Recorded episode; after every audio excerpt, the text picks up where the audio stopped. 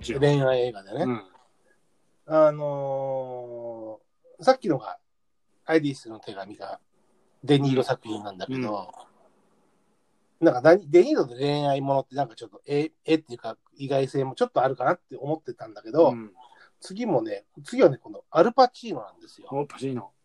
パチーノはもういろんないい映画いっぱいあって、まあ、いわゆるギャングものとうか、ん。このレジスタンスものとか、そういうだけじゃなくて、うん。これはねゴッドファーザーつながりやないか。そうそうそう、つながりがそうなんだよね。なんだけど、恋のためらいっていうのがあって、うん。これ、ほあの副題が恋のためらい、フランキージョニーとかっていう方であの副題か、うん。がついてるんだけど、うん。で、まあ、ジョニーっていうのはアルパチーノで、うん。フランキーっていうのが、まあ、ミシェル・ファイファーなんだけど、うん。あのーこれもね、大人系なんだよね。ええ。アルパチーノも、アルパチーノもね、なんかね、これも、これもなんかね、ダイナーかなんかで勤め、さっきの、あの、デニーロじゃないけど、ダイうんダイナーかなんかで勤めてるんだけど、なんかね、何や、なんだ、なんか、すごい悪いことしたわけじゃないんだけど、うん。すごい悪いことしたのかなでもなんか、刑務所上がりなんだよね。あなんかこう、しあのやあ。むパやチーまノぬらしい。事情で、うんみたいな。うん。そんで、ミシェル・ファイファーは、こう、やっぱりこう、問題を持っていた、こう、ウェイトレスというか、うん。そこでこう、育まれるというか、あのーお互いにこう、傷が持ちながら惹かれ合っていく。おだから、恋には慎重になってるんだけど、うん大人だし、うえーん。傷も持ってるから、ただその慎重に、慎重に近寄りながらも、ぶつかったり、こう、していくっていうのがあるんだけど、うん。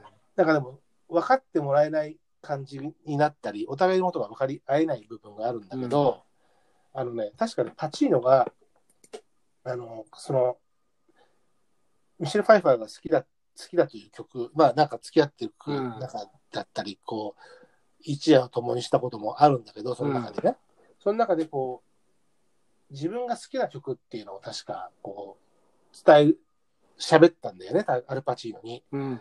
そしたらね、こう、アルパチーノが、その、ラジオに、自分がこう、自分の好きな女性が、この曲がこんなに好きで、みたいなことをリクエストをすると。おおで、それをこう一緒に聞いたんだか、共に一緒にいるときに聞いたのか、それとこう、あの、ミシェル・ファイファーが、その、聞くわけよ。ー。うん。その、アルパチーノのリクエストによって、その、自分が大好きな曲がラジオにかかるっていうのを聞くと。それで、そのシーンがいいのよ。その、そのために手紙を書いてリクエストをしてうん。っていう大人の恋愛映画なんだけど、うん。なんかこう、若いかっこいい若手の俳優とか、うん。超若手の女優とか、もう絶対可愛いっていう子じゃなくて、うんまあ美人だけどさ、ミシェル・ファイファーも。うんさっきのジェーン・フォンダもそうだけど、なんかそのデニーの人もパチーノの人も、こう、もう中年になってるところでの恋愛映画、うん。あの、傷を負いながらのっていう状態のね、そこがね、あの、その、まだ20代前半の僕がここ、割とこう心に触れてというか、なんか大人の恋愛ってかっこいいなと思っていて、今はいい中年になっちゃったっていう。へえー。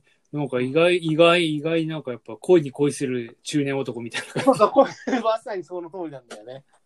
でもなんかね、その、ね、恋人たちの予感のそのメグライアンが可愛いとかっていうのはまあ感可愛かったし、でもそのデニーロもそうだし、パチーノにしてもその、中年になってからの恋って意外とかっこいいんだなっていうのを描いてる2作なんで、そのアイリスへの手紙と恋のためらいはね。うん。ああ。うん、それがこうなんだろう、中年だからってこう不倫だとか、うん。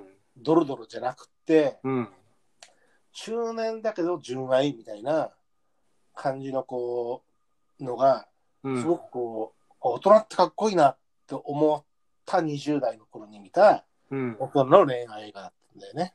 なるほどね。うん、そういうことか。私はその恋愛映画で今おすすめしたいのがその3本。恋に恋する中年男、なかなかいいね。えーそうなんだね。はい。白松さんはどうですかもう一作ぐらいなんかありまねすかもう一作、あの、じゃあ、お願いします。まあ、同じような流れなのかどうなのかわかんないけど、俺の中でね、うん追憶とドクトル・ジバゴは、うん二人ともこう、くっついて最後離れてしまうっていう意ああ、味切ないね。いいね。で、切ないのはもう、まあ、えーもう一個、これはまた、曲もまたいいので、うん。こうシェルブールの雨傘っていうのがね、フランス映画ですかフランス映画です。うん。あシェルブールの雨傘。あの、ほら、ララランドの監督がすごい憧れてみたいな。なるほあのど。元になって、まあ、シェールブルの雨傘。はいもうね、むちゃくちゃ、あの、いいですよ。あの、いわゆる、ミュミュージカルですか、まあね、うんそういう、まあ、ララランドもミュージカルだからね。そうそう、うん。まあ、えーいい映画で、まあ、これも、うんストーリー的に言えば、うんくっついて、うん。離れて、みたいな。うん。うん。うん。これもね、だからあれなんだよね。あのー時代的に、その、戦争に取られちゃう。ああ、なるほどね。うん。うん。なるほど。そう。あのーそうカートリーヌ・ドヌーブが、すごじゃいあ。フランス映画で、その、しかもっていうと、ドイツとの戦争というか、あれだってくるのかな第二次まあ、そうそうそうそう、第二二次世界大戦。ってことだよね、きっとね。うんまあ、違うわ。戦違う争、違う。違うわ。これ第二次世界大戦じゃない。違う。うん、違う。アルジェリア戦争。お、の要だはか、らそうそう、あ北アフのリ、カの戦争か。あ、そうそうそうそう。なるほど。うん。あーいい、いい、いいね。なんなんかか、でも、あれだな。うちの親が見てた、いいっていう映画っぽいのが、ずらっと並んだ感じで。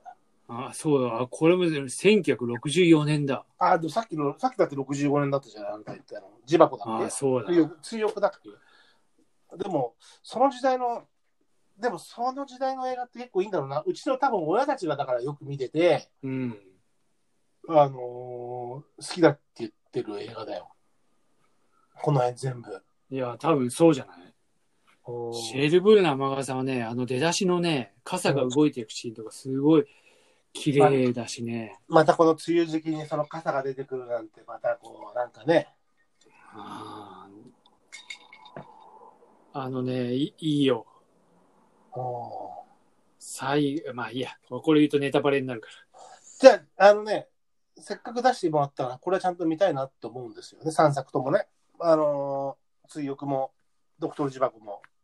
まあ、名前はね、知ってる映画ですから。うん。で、シェルブルの雨傘。うん、シェルブルの雨傘はタイトルを初めて聞いたけど、その3本は、どっかのタイミングでこの中でせっかく知るきっかけになったので、聞きたいですね。いいね。まあ、そうね。なんか今、いろいろこうやって言い出すと、いろいろこう、あ思い出してきたわっていう映い画や、がい出てっぱきいちあゃうって。よね。なんか、出てきちゃうね。一応3本に絞ったんだけど、まあ、プラスまなあ、部分また、うん、細かく言わないけど、マディソン軍の話も大人の恋愛かなと思ったんだけど、うんこ。れはまあ不倫に近い部分、まあ、純不倫純愛なんだけど、うんまあでも、いや、俺の中ではさっき言った恋人たちの予感、アイリスへの手紙、うん。恋のためらい、ランキージョニーっていうのがまあ、おすすめ3本、私はね。なるほどね。で、白松ちゃんは、えー、追憶、うん。ドクトルジバゴ、うん。シェルブルの雨傘。そうだね。いいね。あのー僕じゃあ白松ちゃん。まあ、多分その順番で見ようかな。ちょっとうん本当に見たいと思ってるんで。あーあとね、うんもしこの追憶が最初すごいのなかったら、まあいいやうんいやそこまで行ったら行ってくれよ。あの、追憶の代わりにひまわりっていう映画、ほこれもなんかちょっと大河ドラマ的なんだけど、う。うん。あの、ソフィア・ローレンとマルチェロ・マストロヤンニなんだけど、ああ、これはあのイタリアからうんあの、これロシア戦線がロシアかどっかに、あの、い行くんだけど、うん。その、戦争でね、うん。マルチェロ・マストレアンニが。うんで、それ、まあ、これもだから、同じような、こう、結ばれて、最後別れてみたいなさ。なるほどね。これも、これもなんか、叙情史的にはすごいね、まあ、出てきちゃうな、そんなこと言ってたら、カサブランカとかいろいろ。あーそうね。